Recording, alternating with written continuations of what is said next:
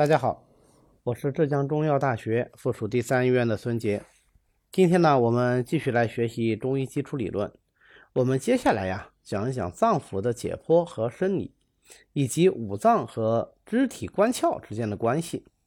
简单的说，就是想要告诉大家，脏象学说是怎样以五脏为中心，把整个人体落属起来的。是怎样跟人体其他的地方发生关系的，以及五脏自身之间的关系。那其中的重点是，我们首先要知道脏腑本身的特点啊。五脏的特点是什么？为什么叫五脏？啊，五脏的特点是藏精气而不泄，所以五脏的精气是绝对不允许泄的，一丝一毫也不允许泄啊，泄了那叫得病。所以它只能被精气充满，而不能够被水谷充实，这就是满而不能实，这就是五脏特点。那么六腑的功能特点是什么？六腑的功能特点是传化，它是传化物而不藏，所以它不允许啊，也不能够藏精气，它只能传化物。所以六腑的特点啊，就是传，就是要传化，对不对？所以大家想想，那六腑的话，它是不是一定要处于一个啊始终都是运动的一个状态呀？所以六腑呢，它最大特点就是以通为顺啊，一定要通畅。那五脏呢，就要以柔静为顺，因为只有你静，你能藏藏得住嘛，对吧？那要是很躁动，当然就藏不住了。六腑啊，六腑想讲通降为顺，哎，这个观点太重要了。非常的重要。我们治疗任何腑病的时候，都要注意通降。大家都知道大承气汤吧？大承气汤是治疗阳明腑症的啊，它叫做腑病，所以它得通腑啊，它就叫做通。再比方说啊，我们非常常见的一个病，胃病，胃痛。如果是胃痛病啊，所有的治则加在一起就一个字儿通啊。无论是怎么去通啊，你是温通啊。清通啊，寒通啦，活血啦，行气啦，化痰啦，疏肝呐，它核心就是个通字。所有的这些通，那你是往上通啊，还是往下通？当然是往下通，对吧？不能往上通的，对不对？这叫什么？这叫做通降，又要通又要降，这个就是由六腑的特点决定的。那么奇恒之腑包括哪些脏器呢？我奇恒之腑有脑、髓、骨。脉、胆、女子胞，它们的特点是什么？能藏能泄，藏泄有度。所以我们要治疗奇恒之腑的疾病，就要注意什么？注意既要保存它的精气，又要调节它的藏泄功能，让它能藏能泄。那像我们男科的疾病，非常典型的一个藏泄病就是遗精啊、早泄，对吧？他们是属于精室病。心室就属于奇恒之腑啊，所以在治疗这种病的时候，最关键的地方就要找到它是怎么出现这个藏泄异常的，知道了怎么控制它这个藏泄，我们就能去调节它，对吧？那么奇恒之腑的控制功能由谁来决定呢？啊，这很重要啊。虽然我们在讲射精手，这是个特例，对吧？但是呃，这个基本点很重要啊，帮助大家理解奇恒地府之府的这个地位。它是由五脏控制的，所以奇恒之腑的地位相对来说是比较低的。你比如说金氏的开合，靠的是什么？靠的是肝肾功能的控制啊。司疏泄者肝也，主闭藏者肾也。所以开靠肝，闭就要靠肾。肝肾功能正常，金氏就能够正常的开合，那么就不会早泄，也不会不射精，也不会过度的遗精。那如果金氏的功能不正常呢？它就会遗精早泄不射精。举这个例子是为了让大家知道，奇恒之腑的功能是由五脏来控制的，五脏是核心。既然五脏是核心，那我们现在就以心啊作为例子来列个表，让大家看一看，我们学习啊一个脏需要了解哪些东西。任何一脏啊，我们首先就要知道这一脏的气化特点。循着它的气化特点，我们就能推出这一脏的主体功能。简单的说，就是这一脏在人体它是干嘛用的？比方说心脏，我们知道它的气化特点是什么？心为火嘛，火主炎上，对不对？五行属火啊，火性炎上。可是这个炎上如果是在我们人体里面，它怎么体现呢？哎，那它有它的主体功能，这个主体功能就必然是与炎上的气化特点相对应的。OK，那知道它的主体功能以后，还要知道它的配属关系。什么叫配属关系啊？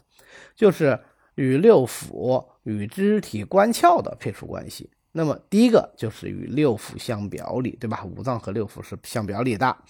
那么具体到心，就是它一定有一个跟它相表里的腑。心和哪一腑相表里啊？它和小肠相表里。那么心是火，小肠是不是也是火啊？对，小肠就有一个别号叫火腑啊，这是小肠。除了跟某一腑要相表里之后之外呢，啊，五脏还有其外应。什么叫外应呢？就是这一脏在外面的气机表现。那它在人体表面有个地方可以显露出来，这叫做它的外应。藏之于内而象之于外嘛，对不对？这就是外应。那每一脏的外应也不一样。心的外应在哪里啊？心的外应在虚里。啊，就是在左乳下方的这个位置，啊，如果这里有问题了，我们就要考虑是不是心出了问题。好，那么五脏呢，还跟五体相合。什么是五体啊？就是人体的五种部位，就叫做五体。具体来说，就是筋、脉、肉、皮、骨。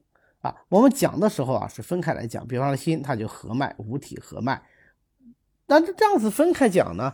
它还不容易记，对吧？心哦，合脉，然后肝肝和什么东西啊？记不住，你你再合着记一次就很好记啊。五体就是筋脉肉皮骨啊，我们像练口诀一样啊，就把它记下来就行了啊。五脏还有各有开窍，那么开于五窍，哪五窍啊？眼耳口鼻舌，对吧？那么心呢？它就开窍于舌，每一脏都有它开的窍，这个窍就是这个脏的脏气反应之所在。简单的说，我们看舌头就知道心气的盛衰。啊，知道心气有没有异常，或者有没有邪气的侵袭。然后呢，五脏的气机还会外滑于某个地方啊，叫做奇滑在什么什么地方啊？这是五脏之滑，滑就是滑腻那个滑啊。它的本意就是表现于外嘛，这跟奇印是不是有点像啊？但是有点区别啊。那么心呢？心奇滑在面啊，面就整个这个脸部对吧？面部，所以我们总是喜欢打。打比方说啊，脸红了以后，我们会想到热，想到心热啊。当然，我们之后学了以后知道啊，除了考虑心热，你还考虑是阳明经的热，因为脸面部啊，同时是阳明经所过之处。OK，讲到这里，大家可能就有点纠结。那呃，碰到这种脸红了，到底是心呢，还是阳明呢？哎，这就涉及到分野这个概念。大家还记得分野分野这个概念吗？我们以前提到过，对吧？人生的分野呀，它绝对不是说像国家和国家之间那样画一条国界线啊。啊，这边是你的，那边是我的，我的就是我的，你的就是你的，不是这样的啊。人生的分野是有重合的，简单的说就是没有绝对啊。一个部位可有很多个脏或者很多个经络分野于此，啊，一个脏也可以分野于很多个地方，它们之间到最后呢就已经形成了是一个网状的结构啊。那我这么讲啊，呃，就是比较现代化一点是吧？网状结构其实就是什么？它们相互之间是交错的。所以千万不要一概而论，没有绝对是中医唯一的绝对啊！刚才我们前面已经讲过这句话了啊，就是没有绝对的阴，也没有绝对的阳啊，没有什么绝对的东西，都是相对的。OK，那么知道了关窍以后呢，我们还要知道它的五液所在。什么叫五液呀？啊，五液就是五种液体，对吧？哎，它的临床意义非常丰富啊，五液。在整个配属系统里面，五液的地位呢其实并不高，但是在临床上面来说，五液很重要。为什么？因为五液都是我们临床常见的分泌物，它往往可以成为我们间接判断脏腑精气盛衰、邪气所在的一个标志。比方说，心在液为汗，所以这个汗它出在哪里、怎么出、什么颜色、什么特点，就可以反映心气、心阴、心血的盛衰。好，最后我们讲一下五神脏。五神脏啊，除了讲神气以外，很重要的一点就是说，我们讲的这个五脏啊，它是与神志相联系的。那么我们讲人的情绪反应啊，就所谓情志，无非就是七情五志嘛，对吧？七情哪七情？喜怒忧思悲恐惊啊，这是七情。五志呢？喜怒悲忧恐。五志分别与五脏相对应。除了情志，还有五神哈。五神是神明的五种存在形式，那就是神魂魄意志，啊，他们都是分别与五脏相对应的。对于心来说，那如果是五神，就是心藏神啊；如果是七情，就是心主喜。最后，我们还强调一下经络，每一脏都有它相对应的一条经络。那我们之后呢，会专门来讲经络相关的内容。所以，我们现在讲五脏的时候，只会提到这个经络的名字，而不会去呃讲经络的具体内容。经络的名字都有统一的命名规律啊，包括它的循行部位、阴阳属性。脏腑归属啊，合在一起就是这个经络的名字。比方说心啊，心对应的经络是什么呀？手少阴心经，手是它循行的部位，说明它行于上肢啊。少阴是它的阴阳属性啊，阴阳可以分为三阴三阳，三阴是太阴、少阴、厥阴，三阳是阳明、太阳、少阳。那么它是手少阴经，说明什么？它属阴嘛，但它阴气旺不旺盛呢？啊，气不是最旺盛的，也不是最衰弱的，少阴经。在五脏来说，这个经络络属于心啊，这个就是手少阴心经啊。好，那每一脏啊，我们都是照这样一个规律往下讲。最后呢，我们再总结一下它的这个脏腑特点。我们先讲的是主体功能，对不对？它有这样的气化特点，就有相对应的这样的主体功能，就有了这些外因，决定了这个脏它有自己的个性啊。这些个性就能决定它容易生什么病。我们治疗上应该如何适应呢？它这个特性来进行治疗？那这些啊，就是我们接下来讲脏腑理论的时候讲每一脏所要学习的东西。所以，如果你们呃要记忆的话，就是把我刚才讲的这个条目直接写一排下来，然后在横排上呢，再分别写上心肝脾肺肾啊，把这个大表格给它填起来，那这个脏腑理论基本上就过关了。OK，那我们今天呢就到此为止。